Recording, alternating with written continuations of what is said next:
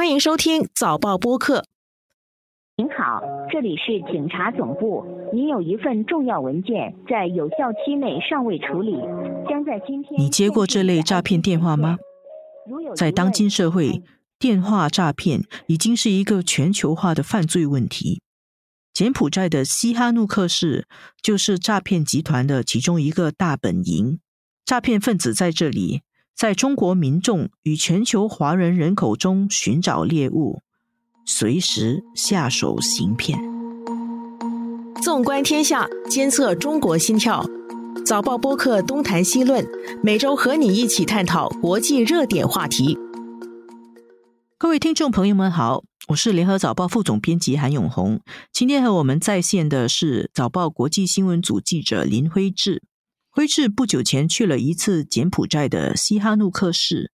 直击当地的电话诈骗集团所在的工业园区。辉志，我在这里是明知故问啊，我先请你说一下，你这次的采访缘起是什么？这次我们到这个柬埔寨西港采访呢，主要是因为今年二月呢，有一个震惊了全世界的这个血奴案，就是有一些受害者呢，他们声称被这个诈骗集团哦骗到柬埔寨去从事这个诈骗。然后还被爆出呢，他当了这个血奴，就是被强迫呢去抽血，把他的血呢拿去卖。虽然这个柬埔寨警方呢过后他们认定这个血奴案呢是纯粹是编造的，但是西港过去几年这个诈骗活动呢还是非常的引人关注。除了这个中国人被骗到西港呢，我们也发现最近有越来越多的这个东南亚人，如泰国啊、印度尼西亚啊，甚至马来西亚的人也陷入这个打工骗局。所以我们觉得说，就应该实地的了解一下。啊，我一直听说西哈努克市是一个全球的华语诈骗集团的集中地啊，那里犯罪活动也比较猖獗哦。所以你这次去采访，你去之前你做了什么样的准备吗？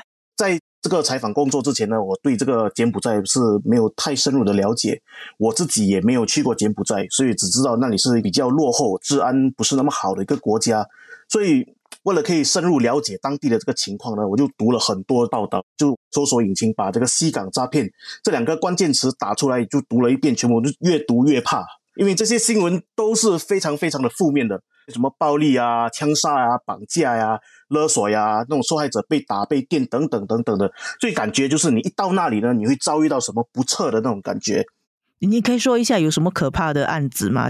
根据这些报道，他们说，你走在路上啊，你就容易被人家绑架呀，或者就是他们会有放一些视频啊，突然间会有一辆那种面包车驾到你面前，然后开门就把你拉上车的。我就尝试的去了解这个东西，跟一些这些在柬埔寨和西港的这些新加坡企业联系，他们都说，其实西港这些犯罪活动，他们都知道有在发生，但是实际情况呢，没有媒体所描述的那么严重，所以他们这样讲呢，我才比较放心。不然都吓死了。对对对对对，所以在出发之前呢，我们也很幸运的，我们安排到一个非常熟悉这个诈骗园区的这个西港当地人当我们的向导了。到了园区这些地方呢，我们就非常的这个低调，我们就尽量不要引起这个保安啊或者门卫啊的关注，用一些非常小的那种相机啊来拍摄，就是避免被发现了。他们的那个保安门卫哦是非常机灵的，他们的那个路有非常多小路。所以有一条小路，我们驶进去的时候，和那个中国城市就几乎二三十米的距离。所以我们当时拍的时候，对不对？被保安发现的，所以他就是站起来，然后就很凶的指向我们的这个摄影大哥的镜头。我第一个反应就是叫那个摄像他快点把相机收起来，我们快点把车开走了，对，快点撤了。虽然他当下可能不会做什么，但是我们不知道会有发生什么事。我们之后我们也不敢回到那条小街那里，我们绕其他的地方了，就是怕他认得出我们的车牌，然后会对那个司机会有什么不好的影响。OK，你们自己有什么安全措施吗？你的司机有什么武装配备吗？就是在西港很多这个司机，他们都是军人，他们是合法可以配武器的。所以你们的司机有枪的？我们的司机有枪的，这有枪没有枪，我觉得应该是一个比较保障的东西吧。就是你就就算用了这个枪，我觉得也下场也不是会很理想。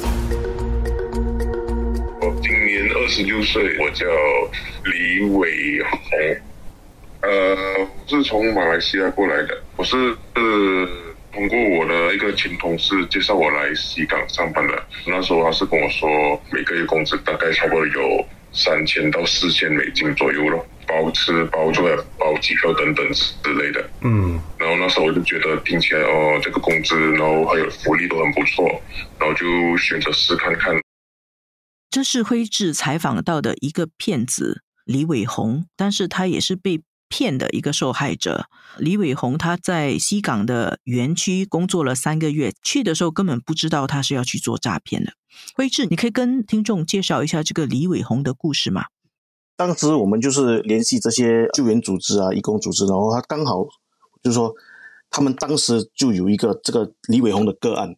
他们刚刚把李伟宏救出来，所以当时我访问他的时候呢，他还在这个柬埔寨，刚刚被救出来，在警察局那里。所以你访问他的时候，他是在警察局。对对对，他是有一段时间在警察局，因为他要等待这个大使馆做这个签证啊，那个安排，就刚好那个时候是马来西亚的这个假期，所以他们就耽误了一段时间。所以他在那边在警察局就接受我的访问。他是去年十二月尾被骗到西港的。所以他在西港真正工作是三个月，但是其实在那里有四个月，因为有一个月是进行培训的。我们在机场就强制性的呃要把护照交给他们，然后就他们就把我接去了呃他们所所谓的园区，就是工作的地方，然后就那边就办理了那些入职手续咯。我就看到合同上写的跟我他跟我说的完全就就说不一样，两码事了。合同上那边写工资，突然间变成一千，到那里知道里面全部都是专门做诈骗的，然后目标都是中国人了。培训完了之后，就正式放他下海去骗人了。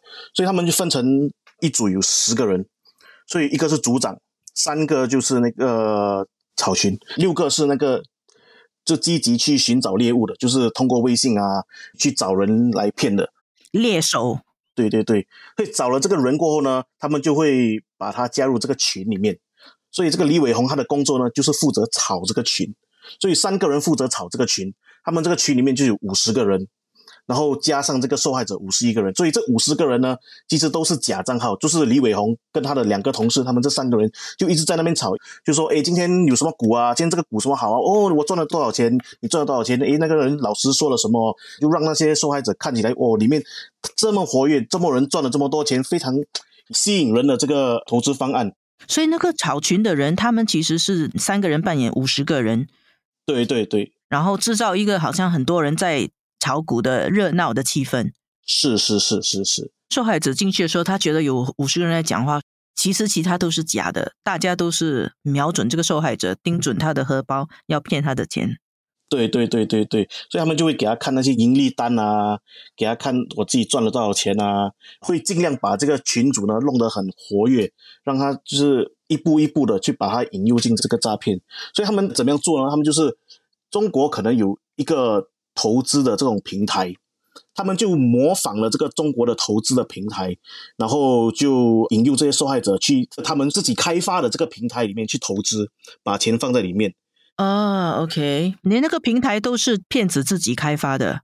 对对对对，肯定他们自己开发，他们有自己的网站、自己的应用程序。之前好像还是可以从那种 App Store 里面 download 下来的，整个画面、整个页面跟那个正规的那个非常相似的。他们。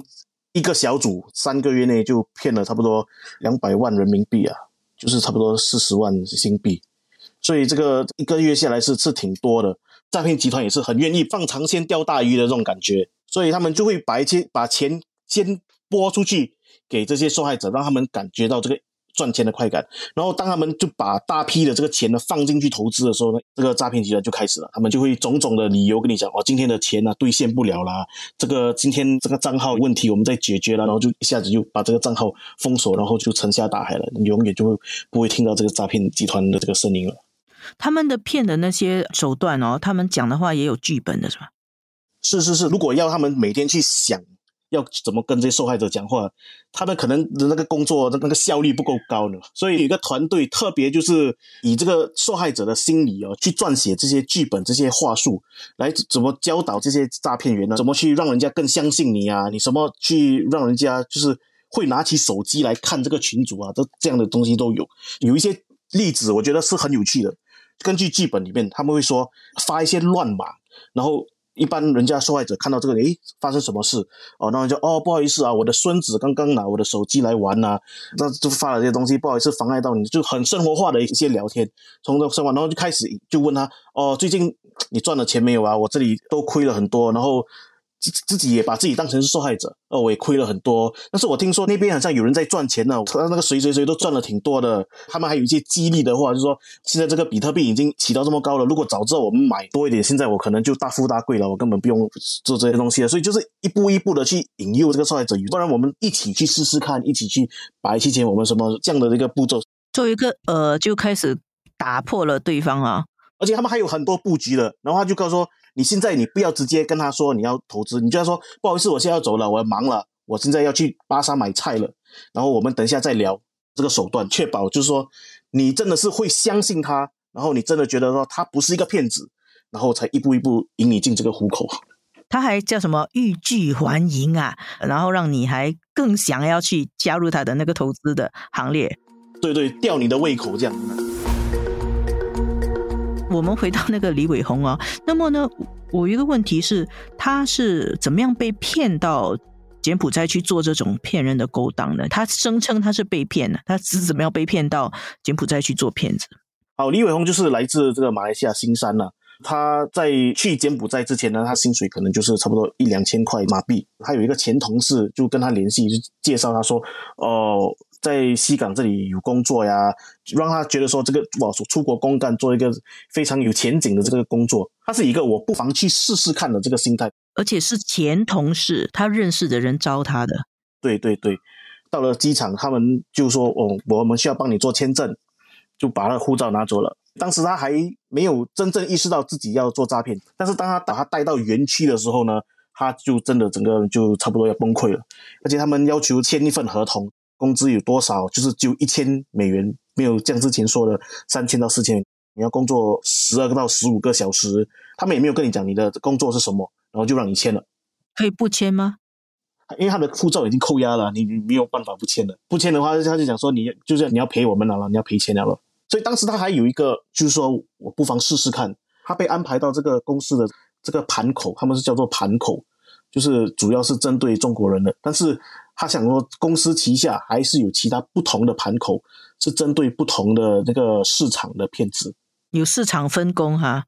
对对对，就他们有些是针对美国的，但是是美国华人，所以他们就会通过微信，然后因为美国的时间不一样嘛，所以他们会根据那边的时间来运作，所以在那边他们聊的东西也聊不一样，就是聊那种比较美国民生的东西啊，现在那边。什么有那个犯罪枪击案啊？你会害怕吗？什么什么之类的东西也有剧本的，对吗？对对对，他们根据不同的市场有不同的剧本的。园区的范围内不能出去，如果说出去的话，被发现的话也会被挨打啊，被囚禁，就关进一个小黑屋里面了。这样。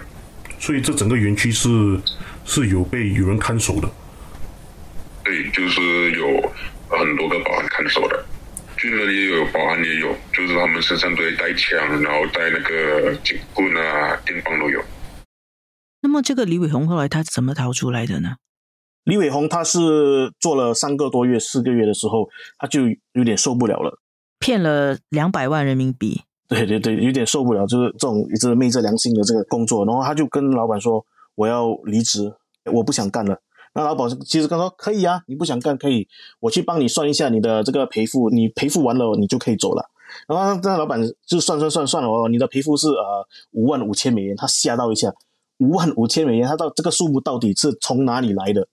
老板刚才讲说，你在这里你要还这个。键盘磨损费，你在这里帮我们做工，你打键盘，键盘坏，这样那个键盘磨损费，还有这个保密费啊、住宿啊，一大堆。对李伟宏来说，这个就是一个一种勒索，就是摆明就是我不想让你离开，你继续困在这个园区里面工作。所以当时他就一直在想其他的办法，怎么可以出去了。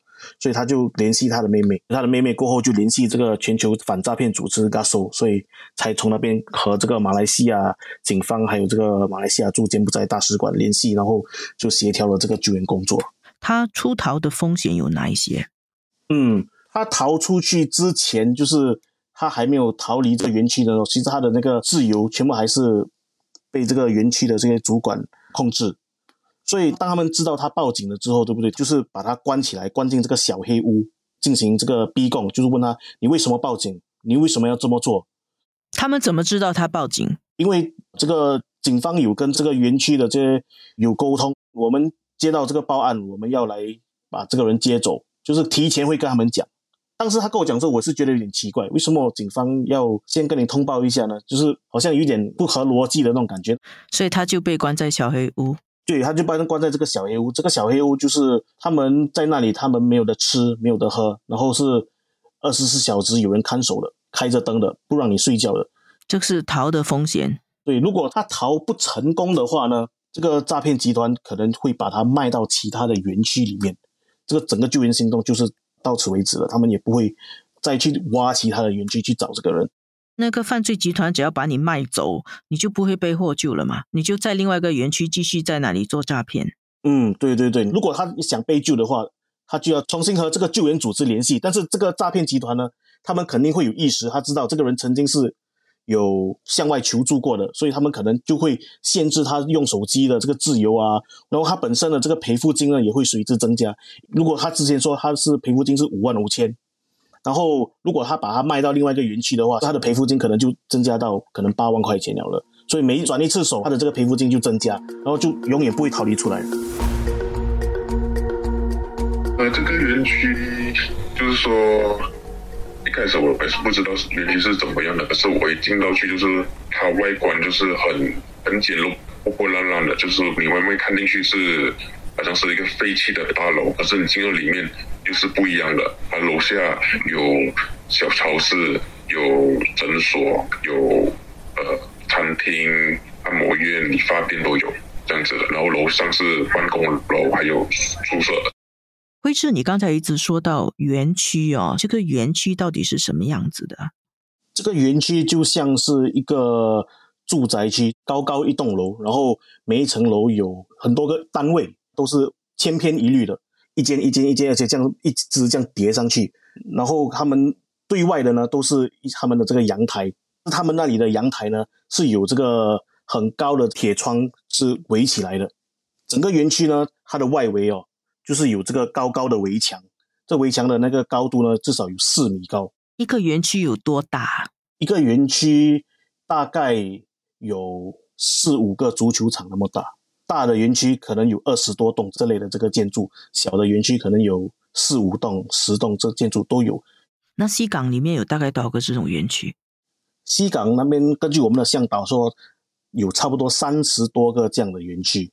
里面都是进行这个诈骗或者这个网络赌博的这个活动，这样庞大的黑色产业，它背后会有警方和官员做保护伞呢？你在当地有听说过类似这样子的一些评论吗？虽然没有人当面出来证实这些消息了，但是我觉得这诈骗集团呢，这些年还可以以这样的这个方式存在呢。一方面就是执法力度不够，或更可能的是呢，这些柬埔寨官员呢，他们也是睁只眼闭只眼。有报道，这些爆出了这些犯罪集团呢背后的这些金主，其实和柬埔寨的一些政治人物呢，他们有着密切的联系。说这些高级官员呢，他们甚至会出席这些幕后老板新产业的开张啦，去做剪彩活动啊，做这个活动嘉宾啊。然后他们也被拍到，就是说和这些幕后老板和这些政治人物呢一起参加这个晚宴等等。你刚才说到这些诈骗集团，他们有不同的盘口啊，有些以中国人为主要对象，然后呢？你从李伟宏他跟你讲话，他也没有说到他感觉到他的幕后老板哦是从哪里来的。这个李伟宏呢，他在那里公司上班，他就有一些观察，他就观察到其实里面大部分的那个工作人员都是中国人，马来西亚人就他自己，还有另外一名。他听他的主管、他的老板在讲话的时候呢，是用这个潮汕话的。他相信呢，他们都是南方啊、广东省这这一带的这些老板来自那里了。柬埔寨它跟中国的关系是非常友好的嘛，然后这些诈骗集团在那边，他们也骗了很多中国人，中国有很多受害者。中国政府有采取什么行动来打击这种以中国人为对象的、以柬埔寨西港为基地的这种犯罪活动吗？所以中国人骗中国人的这个诈骗事件呢，是非常受到关注的了。所以在二零一九年呢，他们成立了这个中柬执法合作协调办公室。就是为了提升中国跟柬埔寨执法单位打击跨国犯罪的这个合作。这个其实是中国警方呢第一个在全球设立的这个双边警务合作中心。所以当年呢，他们还派了这个包机哦，就是把一百多名这个电信诈骗的这些犯罪分子呢从柬埔寨押回国。然后在这个柬埔寨宣布这个八幺八禁令的时候呢，有很多分析也是认为呢，其实这个是中国在这个里面扮演的这个角色呢是举足轻重。什么是八幺八禁令？八幺八禁令就是柬埔寨政府在二零一九年八月十八日颁发的这个网络禁赌令啊，就是禁止外国人啊或者当地人在柬埔寨进行这个网络赌博。所以当他们发布了这个禁赌令过后呢，有不少分析师就认为啊。这个禁令啊，其实是中国对柬埔寨政府施压的结果。因为中国在这个“一带一路”的这个倡议下面，他们其实给柬埔寨很多的钱进行这个基础设施。如果柬埔寨不把这部分的东西去解决掉，中国会觉得柬埔寨的西港已经失控了，所以他们才要这个花更多的这个资源来去整治这个西港的这个治安。因为有中国的打击。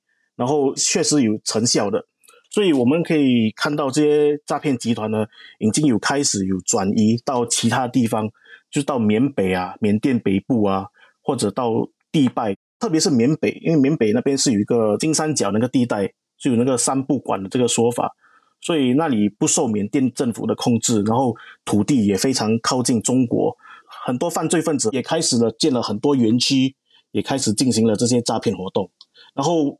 听说的就是在缅北那边，因为他们都是军阀管制，所以他们那边很容易就是可以聘请到这些军人来做他们的保镖，军人来管他们的园区，那些枪啊是更容易拿到的。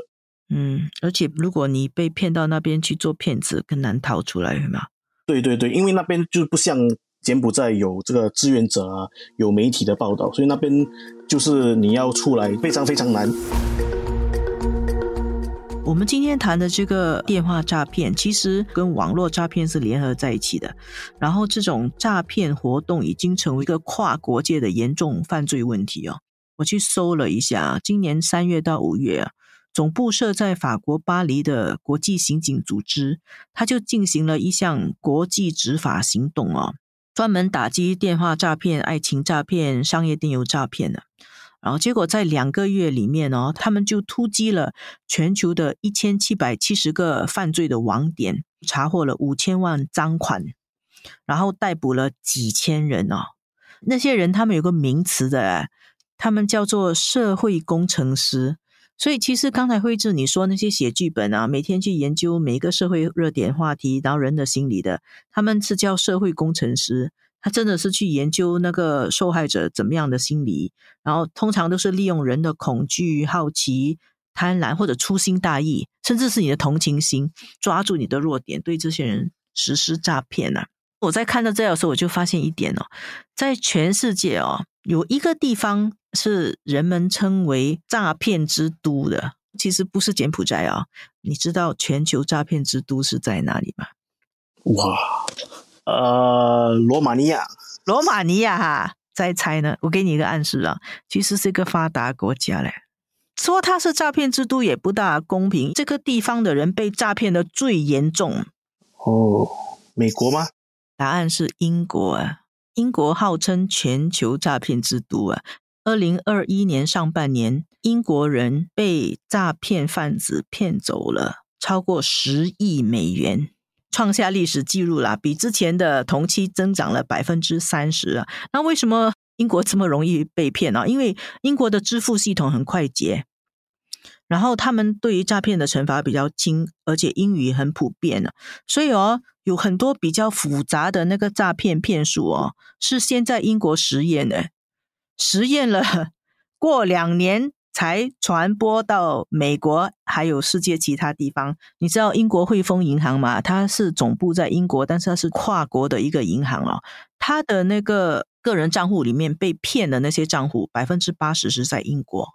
骗他们的人可能是来自印度，在印度有一个地方叫加尔各答的。当时候他们不是做那种电话外包服务吗？哦，所以就是 call center to scam center 的这种意思。呀，我们大家都要小心这个网络诈骗。我们今天的节目就到这里，谢谢慧智，谢谢各位听众，谢谢永红，谢谢大家。这一期的东谈西论由我韩永红和黄子琛制作，助导王明伟，剪辑梁天赐。东谈西论每逢星期二更新，新报业媒体联合早报制作的播客，可在早报到 SG 以及各大播客平台收听。欢迎你点赞分享。